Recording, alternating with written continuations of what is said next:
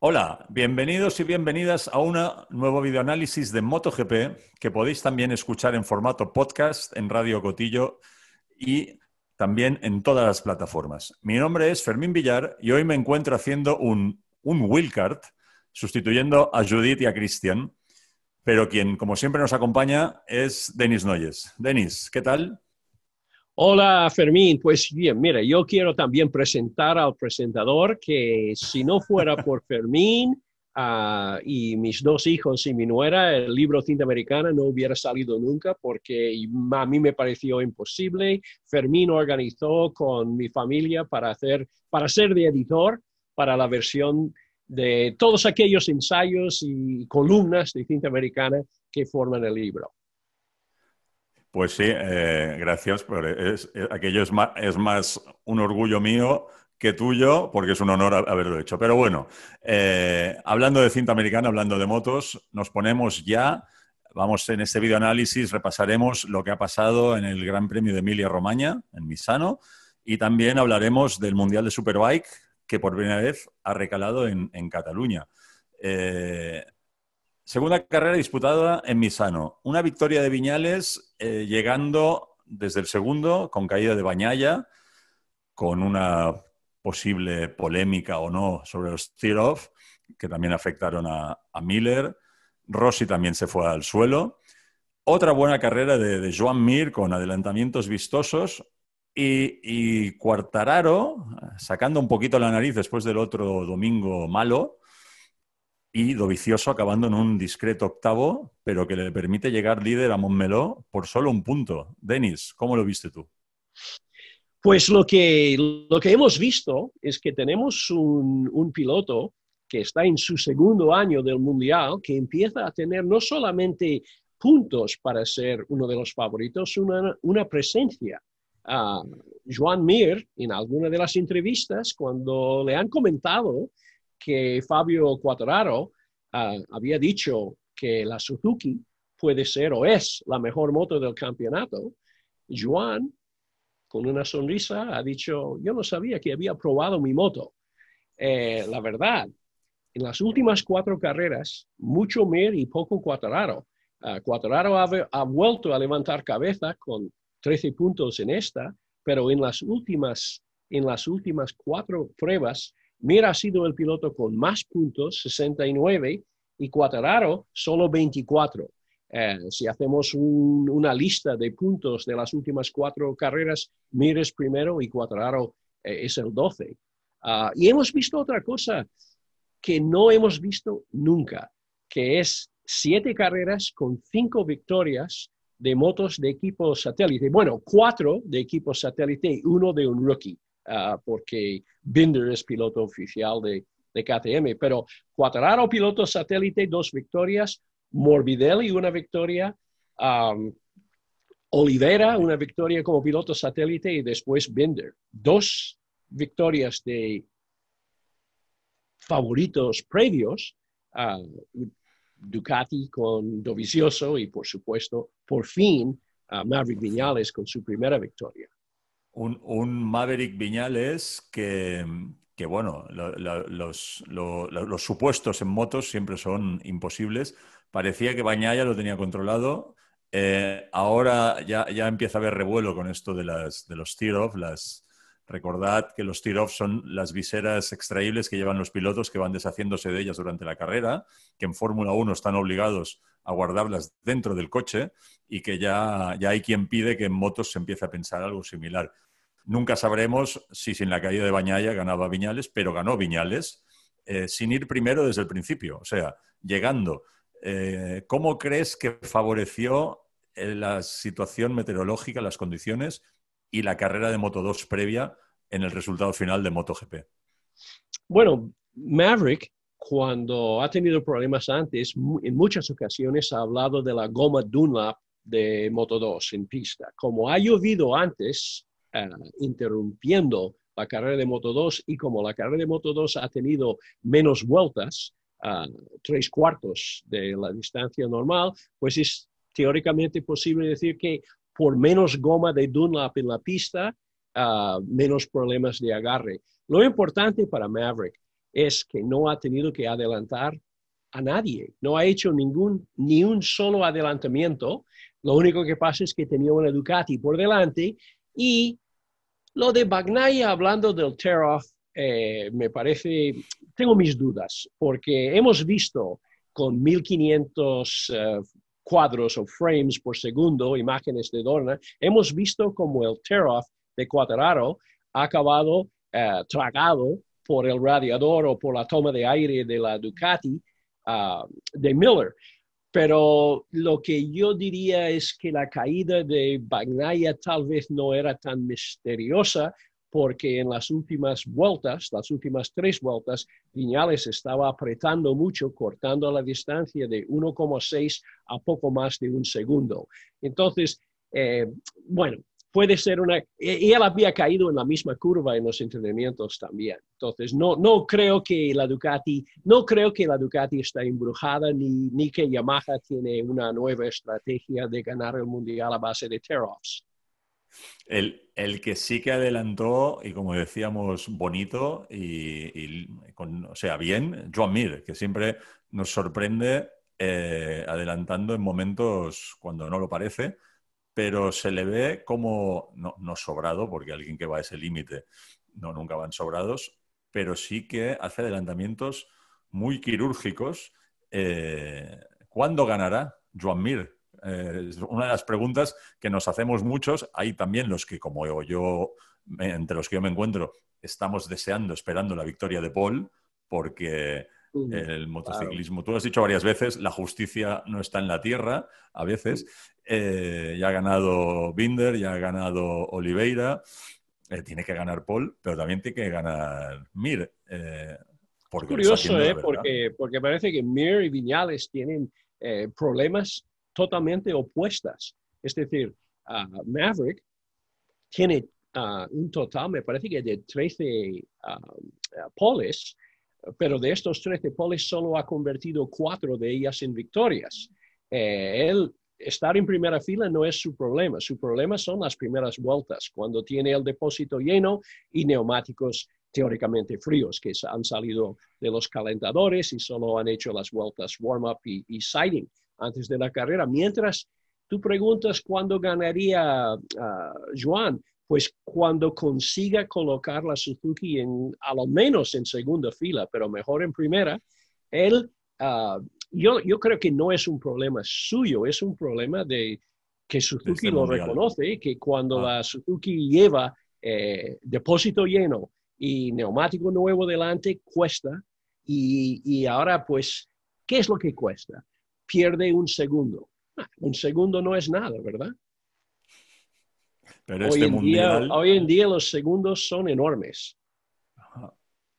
En este año es, claro, cuando ves los entrenos, ves el, FP2 o el FP3 y miras la diferencia eh, cuando yo recuerdo cuando hace años decíamos, ¿cuántos hay en un segundo? Y decías, bueno, seis, cinco, tal. Ahora hay 17. Entonces, eh, es, muy, es muy meritorio hacer bien la, Q1, sobre todo, la Q2, eh, perdón, sí, la Q1 y la Q2, pero también hay cosas que, que son muy duras de entender desde fuera, como por tres décimas puedes estar eso de primera fila a tercera y como dices tú, condicionando la carrera después. Se vende muy caro la décima este año. Yo me acuerdo en épocas de 500, cuando Kevin Swans estaba a seis décimas o medio segundo, dijo, bueno, no pasa nada, ya, estaré encima enseguida. Lo mismo decía Wayne. Y es cierto, porque en aquellas épocas, y estamos hablando ya de, cuando eran dos tiempos sin nada de electrónica, uh, motos uh, feroces, eh, la diferencia entre la vuelta rápida y la vuelta lenta, sin contar la última vuelta cuando el ganador va saludando con una ventaja grande o incluso eliminando eh, la vuelta cuando ha tenido una pequeña, un pequeño susto que le ha costado un par de segundos, pero cuando está yendo bien, he repasado muchas carreras de 500 eh, estadísticamente, la diferencia suele estar que el ganador y los que van delante varían entre un segundo y medio y dos segundos entre la vuelta rápida y la vuelta lenta. Hoy en día esta diferencia en las carreras que hemos visto esta temporada, la, diferencia está entre seis décimas y, ocho décimas o máximo un segundo. ¿Qué es una décima? ¿Qué es una décima, Fermín? ¿Qué es una décima? Una décima, una décima en el circuito de Misano uh, es 4,5 metros eh, después de una vuelta. Um, si, si, yo voy una décima más deprisa que tú, te saco 4,5 décimas, pero esto digo 4,5 metros. Y en un segundo te saco 45 metros. Sí, eh, pero esta distancia en la recta puede ser tres veces esto. Y en la frenada para una curva puede ser que te toca la rueda trasera con mi delantera. Es decir, muy poca distancia pero que los pilotos hoy en día en la categoría reina saben que si pierden un segundo, dos segundos en las primeras vueltas, como suele hacer Maverick en muchas ocasiones, es una montaña remontar. Entonces, para, estoy contestando tu pregunta sobre, o intentando contestar la pregunta sobre Mir. Mir puede ganar cuando no regala un par de segundos en las primeras vueltas. Sobre todo, sobre todo eh, teniendo en mente los circuitos a los que vamos, que el próximo fin de semana ya, avanzamos un poco lo que, lo que tendremos este, a partir de este viernes, bueno, de este jueves, porque las ruedas de prensa cada vez son más importantes y este próximo jueves se supone que con Rossi y Petronas también será importante. Pero hablando de lo, estrictamente en pista, claro, eh, llega Montmeló, eh, las Ducati en Misano, excepto Bañaya, han sufrido. Eh, en Montmeló se espera, se entiende que se desquiten. Al revés que Yamaha y Suzuki, que van a tener que pelear ya no solo con las Ducati, sino también con las KTM, que este domingo hizo podium Paul por, la, por pisar el verde eh, Fabio, pero bueno, pero hizo un podium porque estaba ahí. entonces, lo que tú comentabas de, las buenas salidas, estar delante de una buena clasificación, porque hay que decir de estos chicos hoy en día, yo creo ¿eh? también, sabemos que la electrónica unifica o iguala mucho según qué cosas, que es, también sabemos que es necesaria con esos motores que llevan, pero también hay que decir a favor de esta, de esta gente, de estos chavales, bueno, Rossi ya no es tan chaval, pero aún más a favor de él, qué control mental han de tener para saber que el sábado han de ir a todas, porque es eso, estamos hablando de, media décima y si miras, por ejemplo, los análisis del FP3 o FP4 del, fin de semana, eh, creo que Maverick era el sábado que tenía 13 vueltas en 1.32. Eh, son relojes, o sea, son tíos que físicamente han de estar bien, pero de coco han de estar muy bien para llevar ese ritmo continuo con motos tan distintas. Motos tan distintas, pero hay una diferencia muy importante que es lo que le duele a Yamaha la velocidad máxima. Y la velocidad máxima disminuida ah, por los problemas que han tenido de motores, que no hemos hablado de esto porque no ha parecido muy importante en Misano, pero han tenido que bajar RPM, ah, han hecho todo lo posible para mejorar par motor. Hemos visto un experimento de un escape enorme en la moto de Valentino Rossi que otros han probado, buscando eh, más, eh, más prestaciones, más aceleración. Pero el problema para Ducati, digo, el problema para Yamaha es cómo adelantar a una Ducati, ah, porque hemos visto en Jerez que las Yamaha tenían problemas de sobrecalentar motores a base de ir a rebufo, que han tenido problemas de frenos, ah, ah, sobre todo Maverick, porque estaba a rebufo. Nunca ves a una Ducati detrás de otra Ducati tragando rebufo por toda la recta, porque puede salir y tomar un respiro de aire para neumático y para radiador antes de la frenada.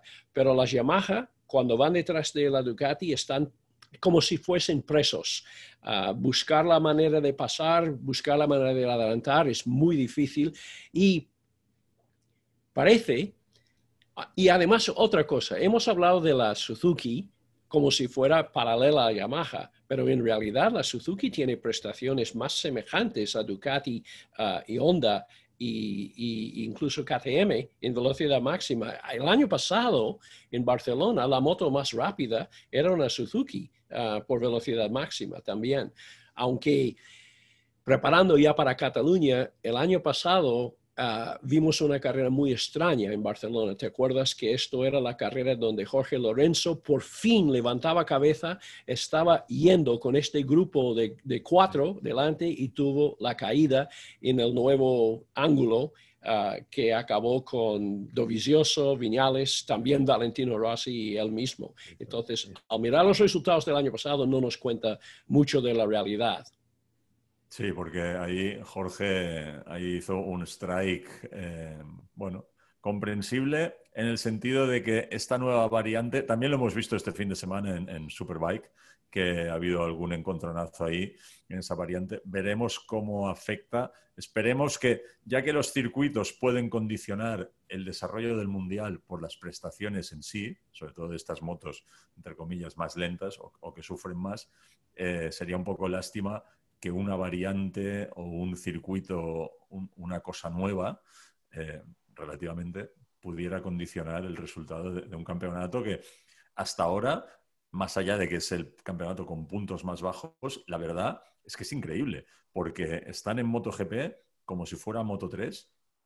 Eh, miras el cual y están consiguiendo que los sábados sean eh, tan interesantes, o, a veces pasa aún para quien casi más, que las carreras del domingo, que lo que se puntúa y lo que se paga es la carrera, pero los sábados no te da tiempo a ver el, Bueno, este fin de semana pasado daba menos tiempo porque los transponders dieron problemas, pero mm. es, maravilloso ver el baile de nombres cuando van pasando por recta los sábados, porque la igualdad de este año nunca sabremos lo que pasaría con Márquez, pero también con Marc.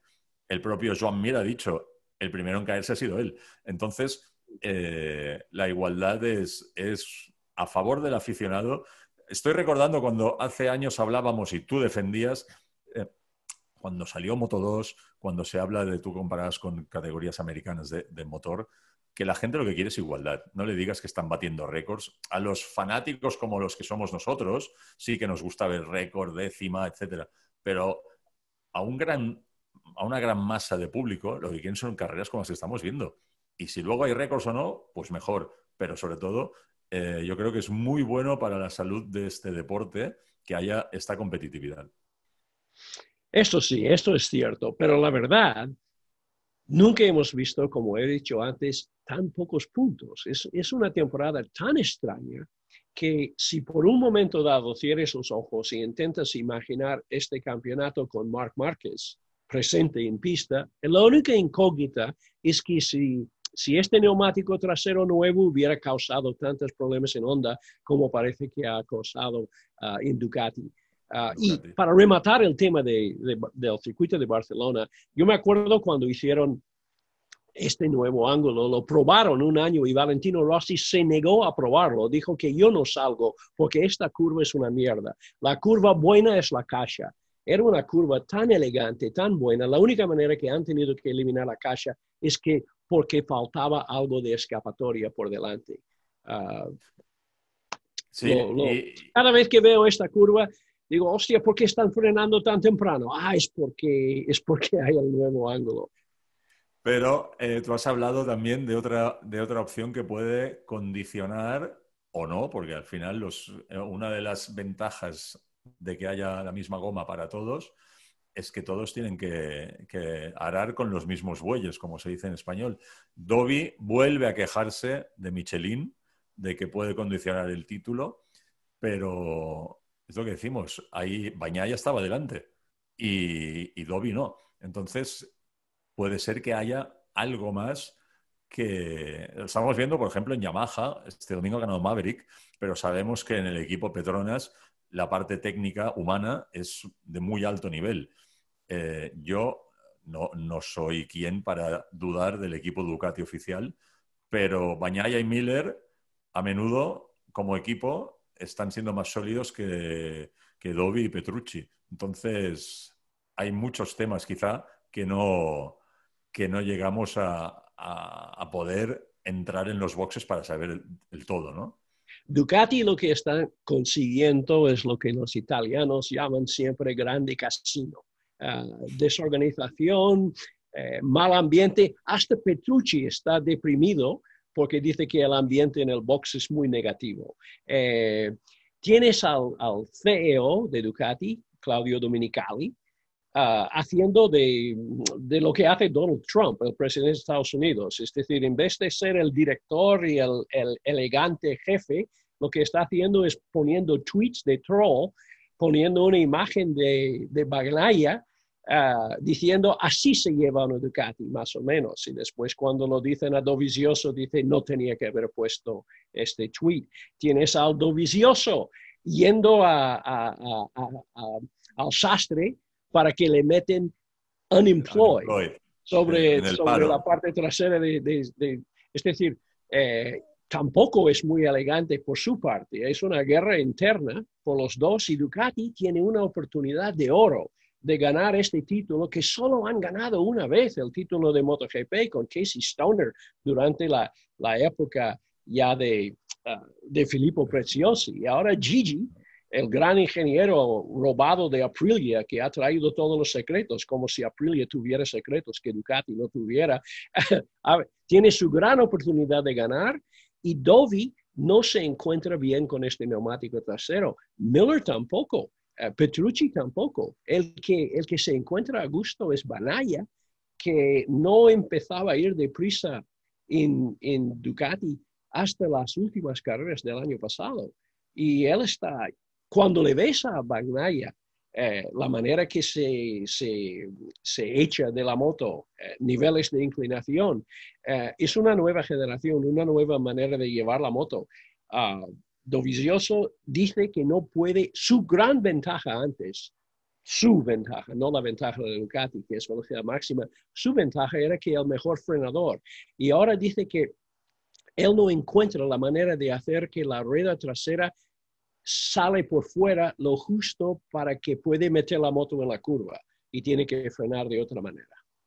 Claro, es el estilo, es lo que comentas, ves Bañaya, ves Mir, eh, comparas mm. a Joan Mir con su compañero de equipo, que tiene un estilo precioso, porque a mí personalmente me recuerda a los americanos de los 80, este cuerpo fuera, cabeza vertical, es un estilo em, que le ha servido porque eh, Joan Mir de momento no ha ganado grandes premios de MotoGP y Alex Rins sí. O sea que tampoco enterremos a, Rins porque cualquier día se, se, pone bien del todo el hombro y, nos vuelve a dar las alegrías que, a veces nos da. Pero tiene un estilo que es distinto, pero en cambio Mir es como dices, también va de una manera que, bueno, es curiosa, pero innegablemente le, funciona. Déjame que te haga una pregunta así un poco al aire, porque yo creo que no, desgraciadamente, pero ¿tú crees que Rossi puede ser campeón del mundo todavía? Rossi lo cree, que es lo importante. Es lo primero que ha dicho, en vez de estar deprimido después de su caída, eh, muchas veces hemos visto a Valentino como si le hubiese muerto su perro, a la cara que pone después de las carreras cuando no le sale bien, pero esta vez lo ha asumido y ha dicho, mire, el campeonato sigue siendo de locos y yo todavía puedo ser campeón del mundo. Pues, ¿por qué no? Lo único que pasa es que lleva una Yamaha y tiene por delante el circuito de Cataluña, tiene las grandes rectas del circuito de Aragón también, y después le espera a final de año eh, las sorpresas y, la larga recta de un kilómetro de Portimao. Es decir, yo veo esta temporada, en este momento yo lo veo muy cuesta arriba, no solamente para Valentino, sino para Yamaha en general, porque les hemos visto yendo deprisa en Jerez, yendo deprisa en Misano. El año pasado no han ido muy bien en Francia tampoco. Pero tu pregunta, ¿Valentino puede ser campeón del mundo? Por supuesto, Valentino puede ser campeón del mundo. Pero es que estamos,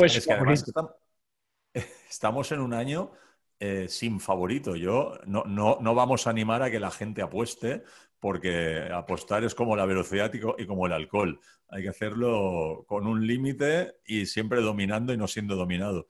Pero es un año para... ¿Sabes, lo que no hemos visto este año? Lo que no hemos visto, lo que no hemos visto es una remontada de aquellas de Márquez. Parece, hemos hablando de décimas y todo esto, hemos visto al, al, a Mir, por ejemplo, que hice una cosa, Fermín. Cogí las cinco últimas vueltas de las últimas cuatro carreras y me hice una carrera imaginaria con estos tiempos. No voy a entrar en esto porque es cosa que pasa en Borrego de noche cuando no hay nada más que hacer. Pero Mir ha sido el piloto más rápido de promedio durante las cinco últimas vueltas en las últimas cuatro carreras. Es decir, es un tío que cuando llega a final de carrera, de una manera u otra, o porque la Suzuki funciona bien, porque él sabe cuidar los neumáticos, puede remontar puestos. Pero cuando hablo de remontadas, yo pienso en dos remontadas clásicas. Una hemos visto a principio de esta temporada, una de las mejores remontadas que hemos visto en toda la vida, que acabó con la lesión que ha cambiado todo complexión y colores de este campeonato, Márquez. Eh, y después pienso en Argentina. Aquella carrera loca que hizo en Argentina 2018 cuando tiró media parrilla, sacó a Alex Espargaro de pista, tiró a Valentino Rossi, se negó a, aceptar su ride-through, caló la moto en la parrilla. Este fue la carrera cuando Jack Miller arrancó 50 metros por delante de todos. Grande, grande remontada, pero la diferencia es que el Mark de este año, el Mark que no estamos viendo, es el Mark que hizo una remontada impecable, sin sacar a nadie de trayectoria, sin tocar a nadie, adelantamientos perfectos. Parecía a mí cuando yo, justo antes de la caída, estaba pensando, vaya, lo tenemos arreglado este año porque estamos viendo el mejor Mark Marquez del mundo.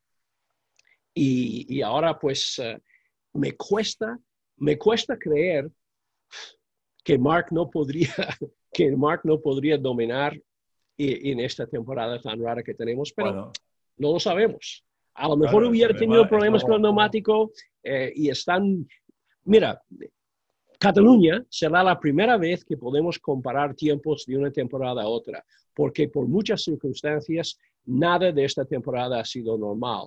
Nuevo asfalto en Misano, temperaturas diabólicas en Jerez. Ah, bueno, ya veremos. Sí, sí, sí. Eh, está claro lo que decíamos, ¿no? Eh, Mark parecía estar, eh, no uno, no, unos cuantos pasos por delante, eh, lo que dices tú lo dijo Simon Crawford, comentarista de MotoGP y antiguo ganador, de, el último ganador de 500 con Dunlop, y él dijo que para él era la, carrera más impresionante que había visto, pero como también dice Mir, hubiera, hubiera sido, dijo, hubiera sido. Sí. Sí, estaba, sí, estaba exacto, estaba siendo, sí, sí, realmente. Bueno, eh, no tenemos favorito este año, no tenemos, eh, que también en parte es, es, lo, es lo bonito, eh, podría hasta ganar un, otra vez un rookie, que eso lo hizo Márquez, eso se antoja más difícil, pero, pero promete, promete emoción. Portimao, eh, claro, la recta es muy larga, pero la montaña rusa, los toboganes, quizá tampoco favorecen tanto a las motos excesivamente potentes. Eso, claro, lo sabremos cuando lleguemos allí, si está, si están el título todavía jugándose, que parece que va a ser así. Yo, yo creo que, eh, yo creo que en, en, eh, perdona, en Tebulia ya tiene cargado los camiones llenos de M1s y de, y de 600 Supersports, porque Valentino y toda la tropa de, de, la academia van a ir a, a, Portimao a probar y no van a probar el mismo día que van los demás, porque hay 13 pilotos que van un mismo día y Valentino y su grupo viene aparte para probar en, en Portimao, porque no pueden rodar con las motos de Gran Premio, tampoco pueden rodar con motos trucadas, es decir, es lo que pasó a Cuatararo a principio de año, ¿te acuerdas? Que le, le hicieron perder medio entrenamiento porque había hecho entrenamientos, creo que en Le Mans, ¿no? Ah, con una Yamaha, ah, con, con electrónica de Superbike. Hablando, hablando de. Bueno, antes de, irnos de mi sano de lo deportivo, de resultados, también un, apunte de Márquez, pero de su hermano, que eh, empieza a, encontrar, parece, lo que muchos esperamos y sabemos, creemos, vaya, porque eh, a veces eh, la, la, gran popularidad de MotoGP hace que opine mucha gente olvidándose que Alex Márquez es bicampeón del mundo. O sea, no ha llegado ahí por ser un, chico con un hermano muy bueno. Es un tío que ha ganado dos títulos y no está todavía adelante. Eh, como dijiste tú, el, viernes teníamos al, capo de Honda por ahí dando vueltas, eh, haciendo lo mm. contrario quizá que el de Ducati, poniendo orden. Pero Alex Márquez eh, probablemente llegará arriba antes de final de año, esperemos. Hemos visto una cosa muy guapa que está, ya lo puedes ver en la página de Dorna, eh, lista de los más rápidos en el warm-up para eh, el, el warm-up del domingo uh, en, en, en, Misano. Y ha sido Alex Márquez. La primera vez que le hemos visto primero delante de Maverick Viñales. Simbólico, no tiene importancia, no dan puntos para el warm-up, pero esto ya ha pasado. Y, comentando, ahora vuelvo a la, última referencia que has hecho de Cuartararo, y ahora sí que ya no es tan de, pilotaje, pero relacionado. Hemos dicho que perdió el podium por pisar el verde. Eh, mm. y él dice que no vio el, warning, el aviso en, su, en sus relojes de, la moto, cosa la cual parece difícil, por lo que dicen otros pilotos. Eh, se ha hablado que habría que poner radio. Eh, un debate, el del tear-off de los tear-off de las pantallas extraíbles es nuevo, pero el de la radio va y viene. Creo que tenemos alguna anécdota de esas curiosas eh, de radio y moto, ¿no? pues yo toda la vida me, me, gusta lo de las radios, eh, porque parece película de Top Gun, de los aviones de caza, hablando con uno con el otro, diciendo, bueno, es igual. Sí, yo tuve la oportunidad de, de ser el operario de radio en una carrera importante de motos en el circuito de Daytona, cuando Kenny estaba corriendo con el equipo, eh, ah, con un equipo español de Suzuki. Ah, y justo antes de la carrera, los de Motorola, que tenían muchos problemas, nos daban los radios justo antes de la vuelta de precalentamiento. Todos los pilotos no tenían ninguna prueba de nada. Pero nosotros, como en Daytona, pasen tan deprisa por la recta que tienes que poner la pizarra en, dos curvas por delante, en un sitio lento, eh, necesitamos radio para hablar con los pizarreros, para decirle qué ponen. Pero aprovechamos también hablar directamente con, con Kenny. Yo tenía dos bandas de radio, uno para hablar con Kenny y otro para hablar con los pizarreros. Entonces, ya había hablado con Kenny un par de veces diciendo que vas a entrar dentro de dos vueltas, eh, él era muy poco, no charlaba casi nada por radio, decía sí, nada más. Pero de pronto llega la hora, porque era una carrera de, ocho horas, llega un momento en que tenía que mandar los cafés a los uh, pizarreros, David Christian aquí de Palm Springs y un amigo suyo que habían hecho el viaje a Daytona. Entonces yo le estaba preguntando, una pregunta normal, si quieren café con leche si quieren azúcar, si no tenían azúcar. Y el pobre Kenny me había equivocado de banda y estoy preguntando a Kenny, que está en lo más alto del, del peralte de Daytona, y de pronto le está preguntando, oye, ¿y tu café lo quieres con, con leche, con crema? Y de pronto escucho una voz y además un ruido de motor y dice, cállate, por favor. Entonces, entonces muchos pilotos, la idea de que le entra en la oreja la voz de un humano cuando están llevando una moto con toda la faena que esto significa, molesta a algunos. Me acuerdo que Wayne Rainey lo probó con Kenny Roberts ah, hace 15 años ya, porque estaban pensando en hacer esto. Uh, primeros años de Dorna. Ah, que siempre han sido innovadores con todo. Y Rainey dijo que cada vez que me habla Kenny salgo de pista. Dice, no hay nada más agradable que estar llevando una moto y tener a Kenny Roberts en la oreja. Pero por otro lado, por otro lado, lo que tú dices, Cuatraro, si alguien hubiera dicho aviso por oreja, Claro. Eh, no siempre el piloto tiene tiempo de ir mirando tablero. Ahora, sobre Cuadraro. Yo le creo. Si él dice que no lo ha recibido, yo estoy dispuesto a creer que no lo ha recibido, porque él dice que él por sistema mira el tablero, el, el, bueno, el tablero, uh, tres veces por vuelta. Entonces, como hemos visto en la pantalla de televisión, varios problemas de transponders durante el fin de semana, es posible que no, que no ha llegado. De todas maneras, él ha salido de pista, salió de pista. El pisado verde cinco veces, más que nadie. Solo había un par de pilotos en Moto 3 que pasaban más tiempo sobre verde. Eh, eh, eso lo ha tenido que ver seguro, entonces él probablemente tendría... Ahora, puede ser lo que dices tú de, algún problema electrónico eh, para los, los oyentes y los, y los espectadores más veteranos.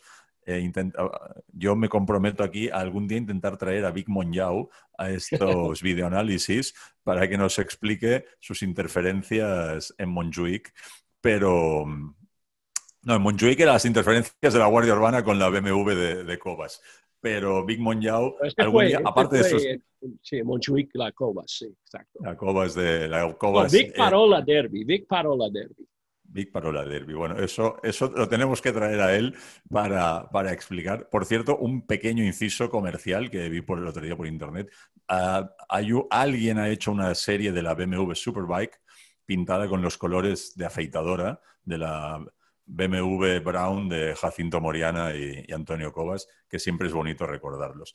Pero eh, volvemos al, 2020.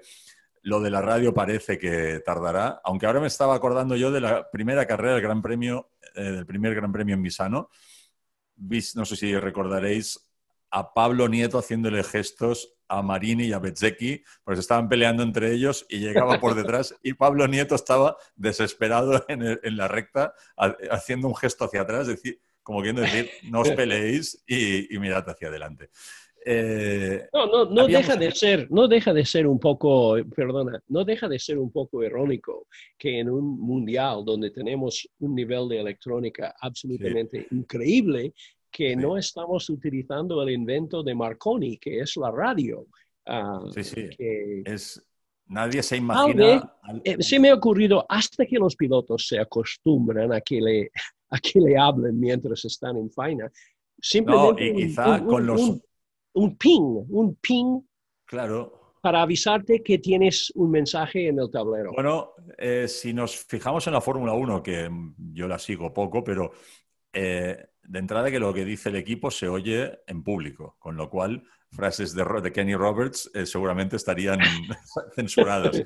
Pero seguramente habrá que estudiar que solo se puede hablar en recta de meta y cuatro o cinco mensajes ya. Bueno, yo creo que en principio, Fermín, en principio estamos hablando de comunicación unilateral desde dirección de carrera a piloto no de boxes a piloto, porque en las carreras de sprint cars aquí en Estados Unidos, que son aquellos coches tremendos, pequeños, que corren en, en, uh, milla y cuarto de milla y media milla de, tierra batida, eh, la radio ha estropeado gran parte de, de, la elegancia de este deporte, porque siempre te llega ahora el mensaje diciendo, proteja por abajo, proteja por debajo, que viene fulano intentando pasar por debajo. O dicen, oye, en el quinto lugar hay un tío que está utilizando otra trayectoria arriba, pruébalo a ver si te va bien. Entonces, lo que no puedes hacer es decirle, una cosa es decirle que Rossi está a dos décimas, otra cosa es decirle, oye, Rossi está intentando pasar por dentro ahora mismo. bueno, eso sería complicadísimo de gestionar. Bueno, veremos cómo, avanza lo de la radio, pero sí que es, irónico, como tú dices, que tanta electrónica en un lado y pizarras en la recta simplemente. Hemos hablado antes y, podemos ya, eh, sabemos que el Mundial de MotoGP va a Montmeló este próximo fin de semana, pero el de Superbike ha ido a Montmeló por primera vez este pasado fin de semana. Muchos creíamos eh, ilusamente que, bueno, al final Ray no ha ganado todas, pero que quizá eh, Redding podía aprovechar un poquito su experiencia de, circuito sobre, sobre el, el, exacampeón. Y no ha sido así. Eh, no, la, ventaja, la ventaja ahora ha crecido a 51 puntos sobre Redding, pero tenemos que tomar en cuenta que ellos no juegan 50 puntos por fin de semana, juegan 62 con las tres carreras. Pero de todas maneras, Ray ha hecho... Quedan 124. sí.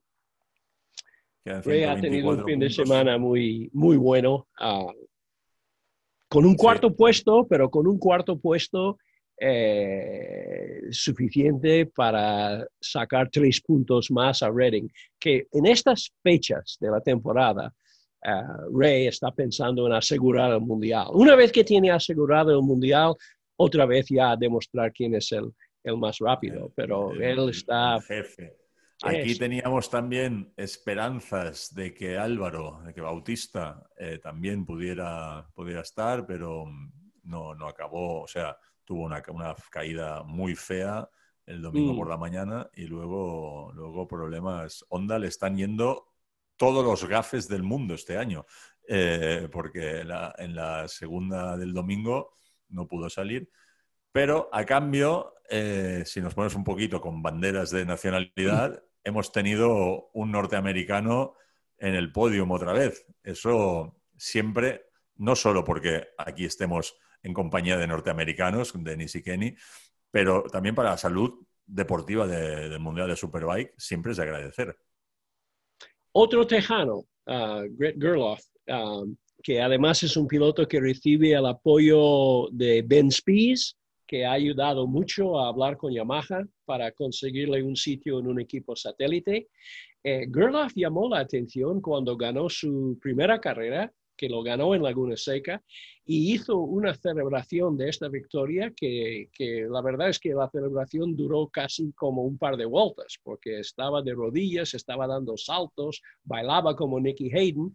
Ah, ¿te, acuerdas del baile de Nicky en el podio ah, cuando ganó en Laguna? Y Wayne Rainey ha dicho que, bueno, que esto significa, porque estaba hablando con Wayne esta mañana por teléfono después de, del fin de semana, él dice que esto significa que algo están haciendo bien en Moto América ah, y que uh, Baubier, ah, tal vez que está ganando aquí, ya que ha tenido oportunidades antes de venir a Europa, no ha venido, ahora está empezando muy seriamente en hacer el salto el año que viene con Yamaha también. Entonces, a lo mejor volverán, volveremos a, ver un norteamericano en el podio, la última que ha sido Nicky Hayden en Alemania en el 2016.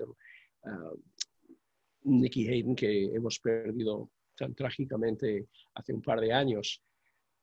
Ya veremos, ah, pero ha sido muy divertido ver a Gerloff delante y Gerloff incluso podría haber sido segundo, pero eh, hizo un error en la, en la última vuelta.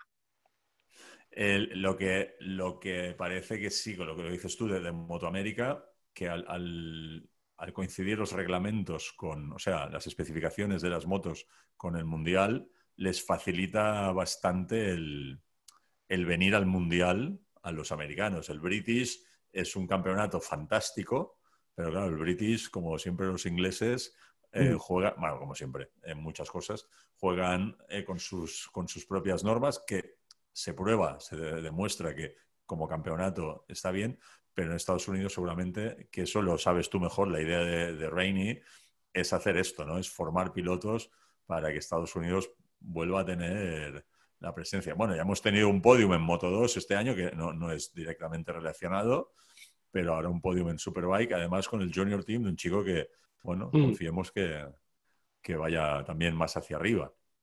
Pues para volver a Montmeló en MotoGP, cerramos Montmeló de Superbike solo refiriéndonos a alguien que se lo ha ganado de paliza este año, que es Locatelli, que ya es el, primer campeón del mundo de, esta temporada en Super Sport 600 y Denis, eh, nos vamos eso, a Montmeló, Gran Premio de Cataluña de MotoGP.